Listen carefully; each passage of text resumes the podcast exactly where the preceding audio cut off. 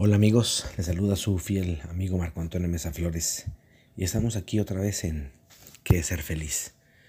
¿Alguna vez han escuchado la frase lo que quiero resistir tiende a persistir? Es cierta, muy fuerte y a veces dolorosa, porque en realidad, y lo digo no con tanto gusto, pero sí certeramente, a veces el dolor es la mejor medicina. O como le digo a mis pacientes, necesitamos una pesadilla para despertar. A veces, el dolor, que no el sufrimiento, porque el sufrimiento es opcional, suele ser un cincel para nuestro conocimiento de vida. ¿Por qué? Porque es la verdad. A algunos les gusta que la vida los moldee como barro alfarero, así, bonito, sabroso, tierno se dejan llevar por ella, por la vida, la disfrutan, se mueven como las olas de la vida y se dejan caer o fluir con ella. Como le digo a los consultantes, mientras a otros les encanta el cincelazo, el golpe fuerte, la sangre, las caídas de la vida, porque creen que solo así van a entender. Y es posible que digan, ¿a quién le gusta eso? Si no les gusta, ¿por qué no se retiran? Sí, sé que el miedo puede ser paralizante, pero no creo que no se pueda vencer. Lo castrante para ellos es que siempre se quejan de la vida y sus, y sinsabores, pero no cambian su forma de actuar. Para ellos, mucho menos para los demás. Y aquí empieza el problema. Aquí es donde entendemos lo que quiere resistir, tiende a persistir. Los primeros que se dejan caer o fluyen con la vida no tienen problemas de salud o no tienen tantos problemas de salud. Pero los segundos, los segundos apestan. Están muy, muy, muy jodidos. Por el que se tragaron aquello que les hace daño. Eso que no resolvieron eso que no lloraron, gritaron, se rieron, se carcajearon, etc.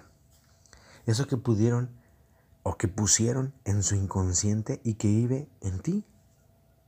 Eso te va a destruir poco a poco. Es como si agarraras la basura y la depositaras debajo de la alfombra. En algún momento eso va a apestar. Ese olor fétido va a salir. Y lo mismo va a pasar con tu vida. Eso va a salir, ya sea en tu carácter, en tu salud o en tu entorno.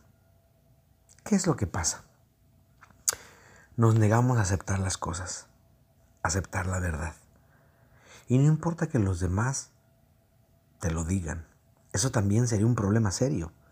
A veces los demás están igual o más jodidos que uno y creen que pueden hacer un juicio sobre tu vida pero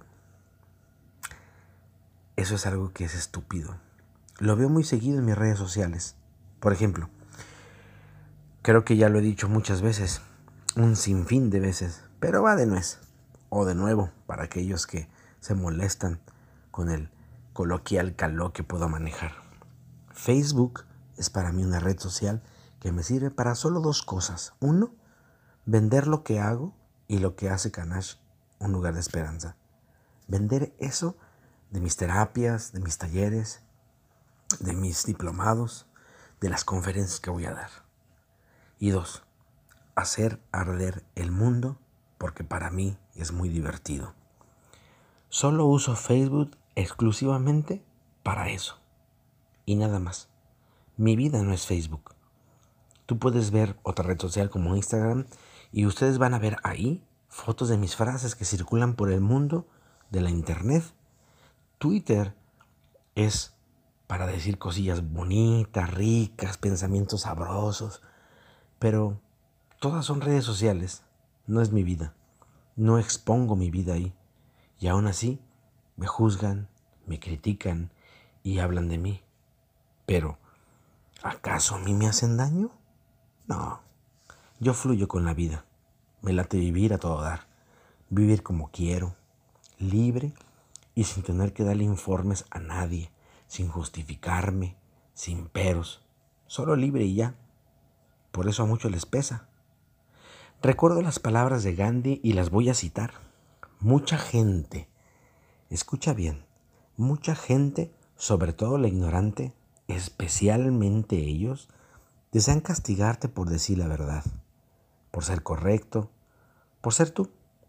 Nunca te disculpes por ser correcto o por estar años por delante de tu tiempo. Y estás en lo cierto y lo sabes. Que hable tu razón, incluso si eres minoría de uno. Solo la verdad sigue siendo la verdad. ¿Sí? Hay también una parte en la escritura que me gusta mucho que dice, y la verdad os hará libres. Deberíamos también decir que nos pondrá enojados, abrumados, tristes, pero al final nos hará libres. Porque es verdad, entender, entender libera, fluir libera, decir la verdad libera, ser tú mismo libera. ¿Por qué disculparnos de hacer lo correcto? ¿Por qué no entender que la mejor manera de no enfermarse es no resistir? sino fluir. Y es que veo, escucho y leo que muchos se sienten libres hasta que realmente conocen a alguien libre.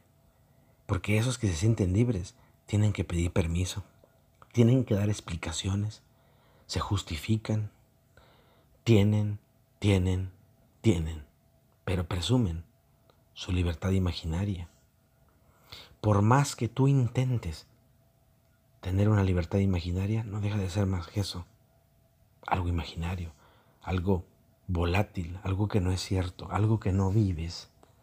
Y piénsalo un poquito. Por más que intentes tú cambiar a tu pareja, porque tu pareja es egoísta, es grosera, es pedante, es mamón, poco expresivo, poco cariñoso, se guarda las cosas, no comparte, no te da tiempo, que esto, que el otro, y no fluyes con él.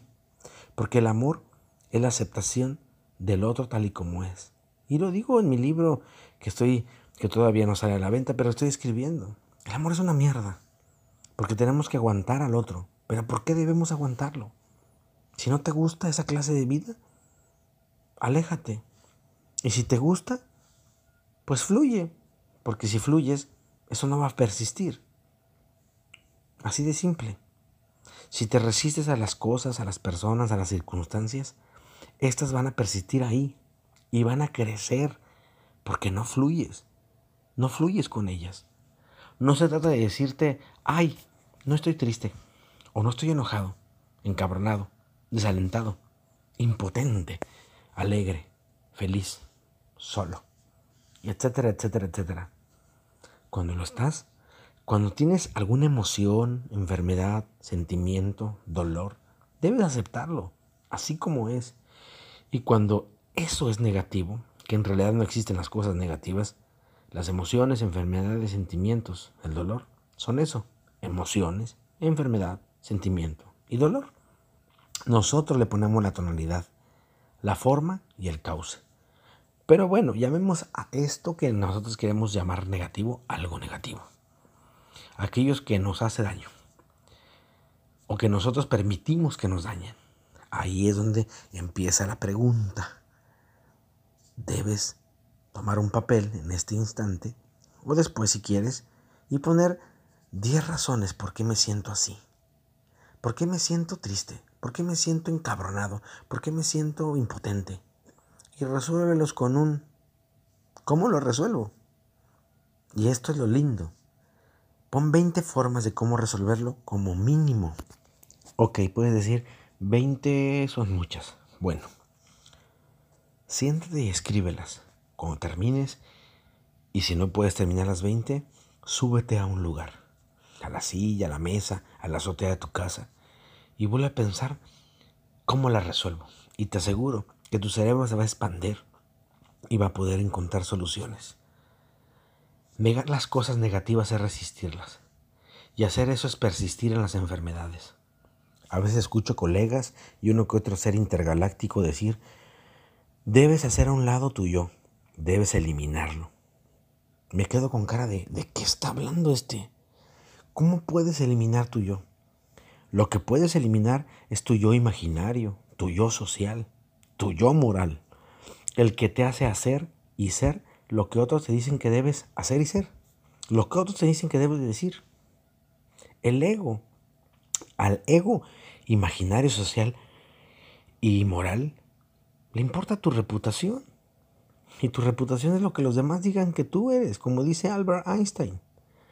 Pero lo que importa realmente es deshacerte de eso por completo. Hacerlo absolutamente fuera de ti, porque eso no eres tú. Eso es lo que los demás jodidamente te han querido meter y que tú has metido en tu vida.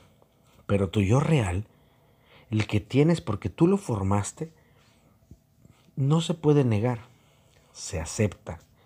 Y al aceptarlo, fluyes. Si lo quieres cambiar, lo cambias. Y si no, lo dejas así. Porque tu conciencia es lo que tú dices que eres. Y eso es lo que importa. Que los demás hablen de ti. Hasta es rico. Gastan su tiempo pensando en ti porque tú eres importante para ellos. Si dices o crees que negando tu problema no va a existir, quiero decirte algo. Estás bien jodido.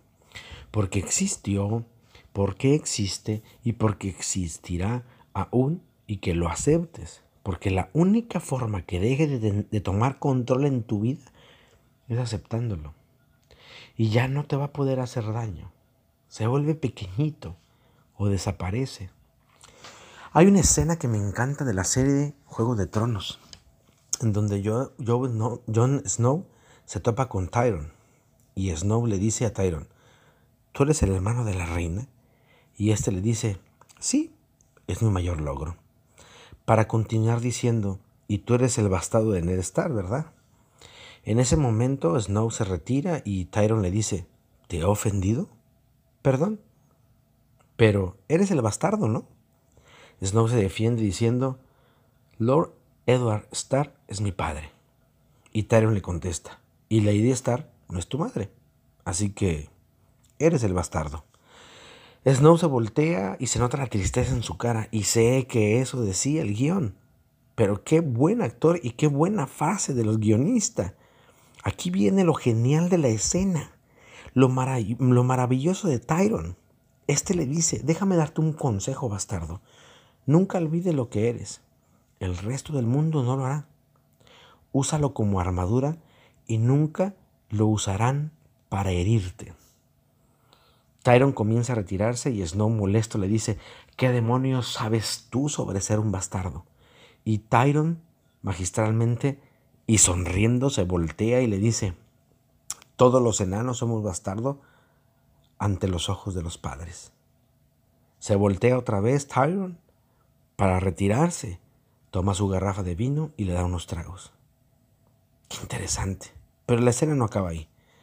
La escena acaba cuando Snow saca toda su furia en el mono de entrenamiento en el que está él, valga la redundancia, entrenando. ¿Por qué? Porque no aceptó lo que le dijo, porque el dolor persistió, porque hasta el día de ese día, hasta ese día no lo acepta.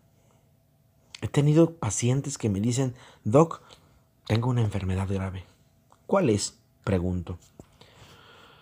Una que es terminal, me responde la persona. Ajá, ¿Y cómo se llama? Vuelvo a preguntar. Pues es una enfermedad, eh, una enfermedad fuerte, me dice. A ver. Creo que no me he dado a entender, le digo yo. Quiero ser muy claro con mi pregunta. La enfermedad que tú tienes, que es grave, que es terminal y que es fuerte, tiene un nombre, ¿verdad? Sí, claro que sí, me responden. ¿Y cómo se llama? O para ser preciso, ¿me puedes decir el nombre de la enfermedad? Y es cuando la gente me dice, tengo cáncer, tengo diabetes, tengo VIH, tengo etcétera, etcétera. Me dicen el nombre de ella. Y luego les explico, mira, decir el nombre de la enfermedad que tenemos o que padecemos nos hace poder manipularla. Es decir, tenemos en la mano la enfermedad y podemos manejarla. ¿Cómo? Sabiendo qué es, cómo se lleva a cabo una nueva dieta, qué hábitos debo cambiar, cuáles hábitos debo obtener, etc. Mientras yo pueda llamar a la enfermedad por su nombre, entonces puedo manipularla, controlarla y hacer que ésta se tranquilice. Pero si no puedo hacer esto, es porque quiero resistirla. Y resistirla implica, resistirla implica que va a persistir eso. Quiero pensar que eso no existe, que no puede ser así y que no lo quiero para mí. Pero ¿qué crees? Está en ti. Y simplemente por no creerlo no se va a ir. Sí, yo sé que el poder de la mente es increíble, pero el poder de entender cómo trabajar con lo que tengo es todavía mucho más increíble, porque la enfermedad está dentro de tu cuerpo. El médico te va a ayudar a cuidarte alopáticamente, pero el psicólogo o psicoterapeuta más preciso te va a ayudarlo a tratarlo psicológicamente. Resistir es persistir, definitivamente. Eso sirve, el resistir solamente sirve en los negocios, como en la realización de sueños. Pero cuando esa resistencia es tóxica, dañina o perversa, no vale la pena seguir resistiendo. Mejor dejarla fluir, dejarla ir, dejar que las cosas se den a su tiempo y a su forma. A veces en las redes sociales me pongo a discutir simplemente porque es divertido, sobre todo en Facebook. Ya cuando me canso los dejo y me canso porque las cosas se tornan de una forma diferente, porque ya no hay argumentos, sino señalamientos. Sí, yo resisto, pero el otro persiste. Y qué hueva me da. Porque es hacer bullying, tratar de demostrar quién es el macho alfa. En las redes, por favor. En las redes es tratar de demostrar quién sabe más. Yo me burlo, les digo datos científicos y me burlo otra vez. Pero cuando el otro te insulta, hace adominen o quiere meterse en tu vida personal, y se molesta, ya ganaste. Ya no hay nada que hacer. El otro está perdido, está molesto y sacará mil cosas para que su coraje se note. En mi caso dejo de contestar. No tiene caso. Es una persona vencida, ya no se puede hacer nada, ya no se puede jugar, porque ya está herido y no vale la pena seguir, porque quiso resistirme y yo persistí, al grado de que él se siente molesto y yo me burlo, porque ese no tiene argumentos sino insultos. Si la persona fuera inteligente, su resistencia sería más hacia la inteligencia emocional. Otro sentido más o menos diferente. Déjenles pongo un ejemplo. La persona me dice o dice, yo creo que la psicología es una ciencia simple y yo le digo, ¿tú crees eso? Órale, la ignorancia es atrevida. Y entonces la persona me dice, ¿por qué me dices ignorante? Yo no te estoy insultando. Y yo le contesto, decir la verdad no es un insulto y se nota que no sabes nada de psicología. Y entonces la persona me diría, pues yo tengo varios estudios, me titulé en X o Y, tengo cédula, o eh, todos tenemos derecho a opinar. Ah, qué bien, le digo yo. Y si sabes lo que dice ahí o simplemente pasaste por avión en la escuela. Porque la psicología es una ciencia humana, que no es simple. Y entonces la persona molesta me dice, mira idiota, o tú eres tonto o qué. Ah, hasta la foto de tu perfil dice que eres un infantil. En ese momento ya perdieron. Ya no están hablando del tema. Están hablando de mí. Y podría contestarle uno o dos o tres, hasta cuatro comentarios para reírme más. Y después los dejo. Porque pienso, literalmente pienso, pobre niño sin amor. Pero imaginen esta misma escena, en donde la persona pone, yo creo que la psicología es una ciencia simple. Y yo le digo, órale, ¿tú crees eso? la ignorancia es atrevida. Y entonces la persona me dice, ¿por qué crees que soy ignorante? ¿Por qué crees que yo soy un ignorante? Y yo le digo, porque la psicología es una ciencia simple. No es una ciencia simple. Tiene un grado de complejidad como las demás ciencias. Y la persona me dice, pero no tiene matemáticas. Y yo le digo, bueno, muchos matemáticos no entienden el comportamiento de personas, el comportamiento de estudiantes, de empresas, de la cosa social, etcétera cosas que la psicología estudia. Y entonces la persona me contesta, órale, no lo había visto de esa manera. No, pues déjalo estudio, gracias. Aquí pasaron dos cosas. Uno, o la persona me ignoró olímpicamente porque no le va, no, para él no vale la pena seguir y caer en mi juego. O ella realmente, dos, ella realmente no sabe lo que dijo y sí quiere aprender. Lo que importa aquí es que las personas fluyó, me aceptó y fluyó conmigo. Y entonces, sin querer, me ganó, porque ya no la pude joder. Lo que resistes persiste, porque le encanta estar ahí. Y a veces es bueno, pero muchas veces no. Debes buscar la realidad, porque como decía Buda, la realidad es lo que te sirve. Y cuando la realidad es horrible, debes aprender de ella y caminar con ella. Y entonces la vas a entender. Y esto te va a moldar. Y aparte, se va a hacer parte de ti y ya no te va a hacer daño. ¿Qué es ser feliz pues aquí? Fluir, así de simple. Dejar llevarte por la vida de manera que no te hagan daño.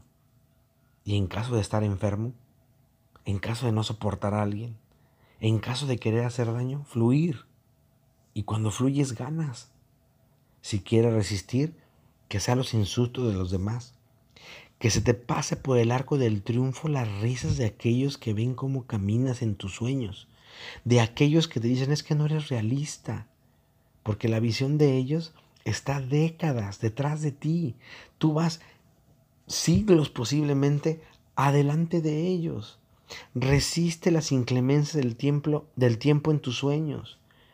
Eso sí se resiste, porque eso Vas a persistir lo vas a alcanzar. Vas a ganar lo que quieres. Pero no resistas enfermedades. No resistas emociones mal encaminadas, dolores, sentimientos perversos. Déjalos fluir, hasta insultos. Deja que fluyan. Y te aseguro que vas a ganar la batalla. Cualquier batalla. Por lo demás, te dejo mi voz. Que mi voz vaya contigo. Y nos escuchamos cuando tengamos que escucharlos. Te, te mando un abrazo cósmico, grande y lleno, lleno de amor. Fluye. Vas a ver que va a ser excelentemente hermoso.